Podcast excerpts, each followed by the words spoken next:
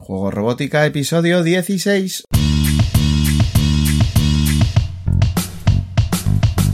Bienvenidos a Juego Robótica, el podcast en el que hablamos de robótica educativa, iniciación a la programación, aplicaciones para docentes, entornos de programación para niños y en general todo lo que tiene que ver con despertar la curiosidad de los más jóvenes por la programación y la tecnología, para que se conviertan en creadores y no en meros consumidores.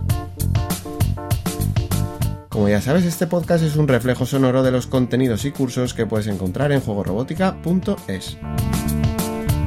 Y recuerda que si quieres aprender a programar a través de la robótica o quieres formarte para enseñar a programar, puedes darle un vistazo a la plataforma de cursos en juegorobótica.es barra cursos y acceder a la formación online más completa con robótica educativa por 10 euros al mes, aprendiendo desde la base y a tu ritmo. Como ya sabes, yo soy electrónico industrial y es inevitable que en algún episodio enlace la robótica educativa con la robótica industrial.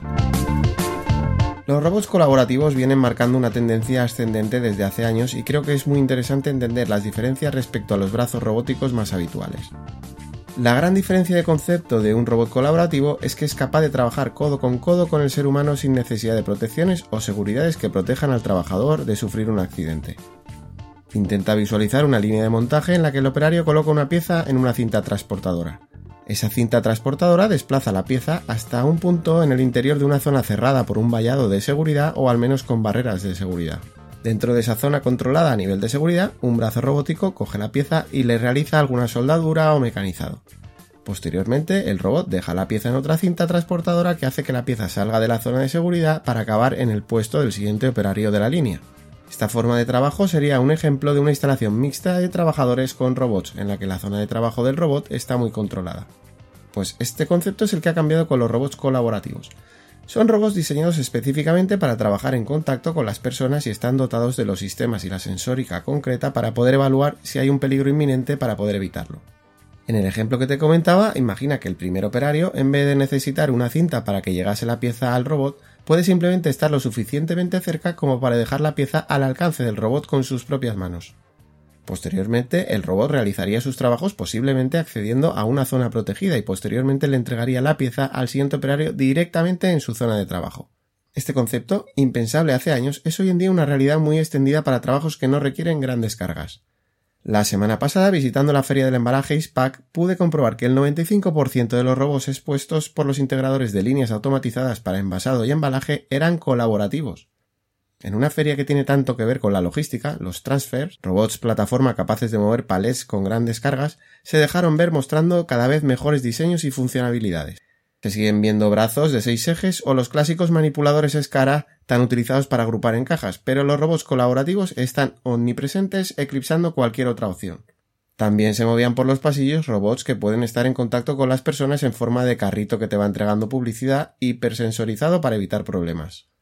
Lo que quiero decir con estos ejemplos es que ya estamos en un momento histórico en el que robots y personas estamos trabajando o colaborando juntos sin barreras de por medio, y ya está generalizándose en industria al menos para ciertas actividades. Evidentemente de ahí a androides que puedan interactuar con nosotros con total seguridad queda mucho, pero el camino ya se ha iniciado. La tendencia creciente del uso de los robots colaborativos lo que nos está indicando también es que cada vez más programadores deben de trabajar específicamente en temas de seguridad. Aunque en robótica educativa es prácticamente imposible tener un accidente que cause algún daño, tenemos la oportunidad de explicar el concepto de seguridad a los chavales con los que estamos trabajando.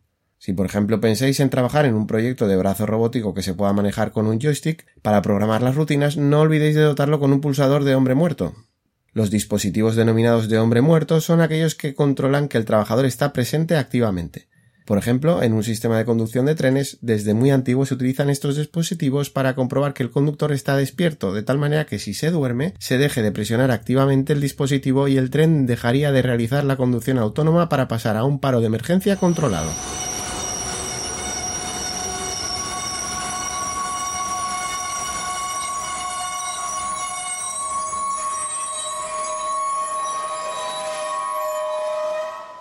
Pues volviendo al brazo robótico, en su rutina automática estará protegida por vallado y no será necesario un control de hombre muerto, pero la mayoría de accidentes se dan cuando se está en mantenimiento o programando el brazo. Para cuando se programa el robot, en los brazos robóticos clásicos de seis ejes, el programador sostiene la consola de programación con la mano izquierda normalmente y pulsa la pantalla y el teclado con la derecha.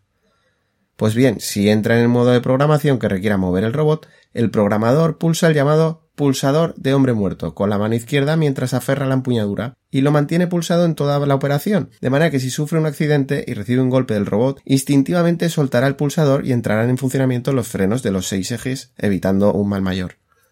Pues este mismo sistema se puede implementar dentro de un proyecto de robótica educativa, aunque estrictamente no sea necesario, pero iniciará a los estudiantes en pensar siempre en los sistemas de seguridad de cara al futuro.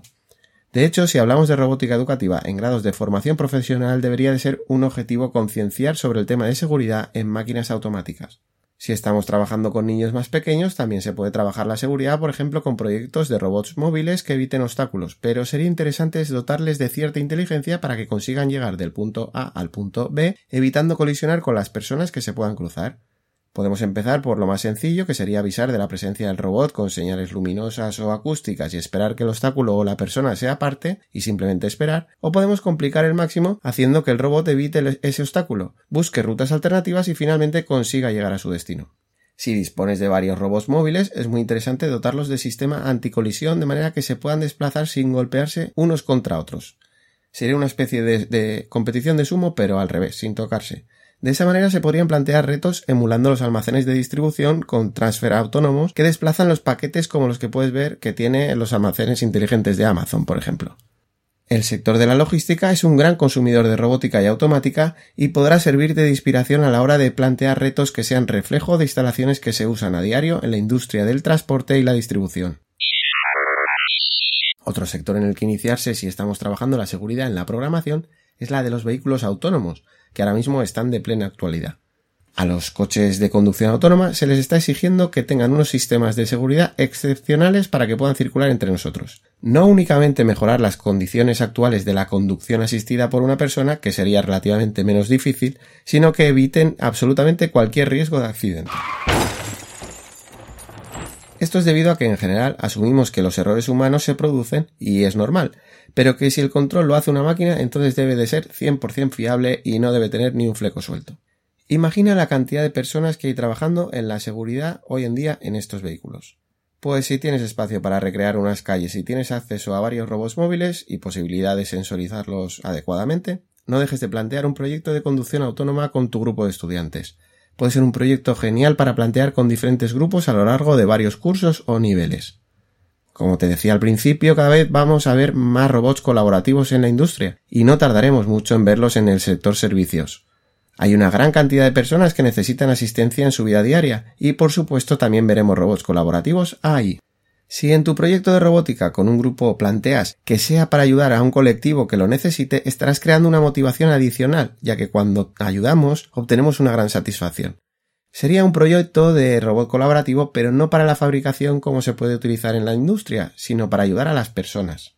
Un proyecto social de robótica colaborativo les servirá a los niños y jóvenes para practicar programación y robótica, igual que cualquier otro proyecto, pero además les hará crecer en el área social y de colaboración, lo cual es importantísimo. No se me ocurre mejor ejemplo que una el aprendizaje tecnológico y la labor social que Exponential Solidarity. Mediante sus talleres enseñan a programar videojuegos a los niños, pero con la idea de que sean jugados por personas con necesidades especiales dentro de un abanico de diversidad funcional. En su primer proyecto denominado Videojuegos por la Diversidad, alumnos de extraescolares de robótica y programación, impartidas por Rockbotic Sevilla en 12 centros educativos, crearon juegos para ser utilizados por personas con parálisis cerebral. Tecnología. Ayuda, conciencia, educación, corazón. En Exponencial Solidarity nos encanta que la solidaridad se haga exponencial gracias a la educación y a la tecnología. Os vamos a enseñar cómo hacer juegos que ayudan a otras personas. Queremos que muchas más niñas y niños aprendan a programar creando un montón de videojuegos para personas muy especiales.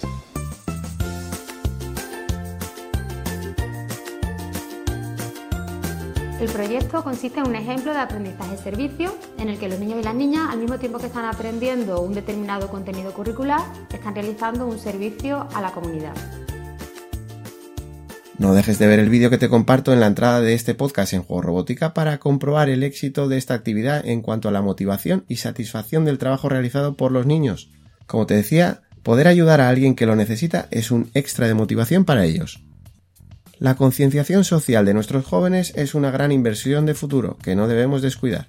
De esa manera más programadores podrán aportar algo de humanidad a los desafíos robóticos que se planteen en las próximas décadas. Y como os decía, los robots colaborativos para ayudar a las personas dependientes van a empezar a ser una realidad ya mismo.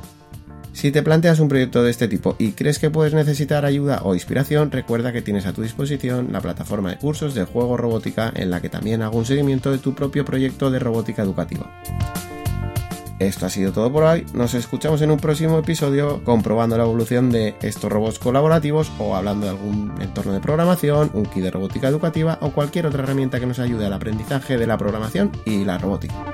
Hasta entonces, que tengas una feliz semana. Nos vemos en 7 días. Adiós.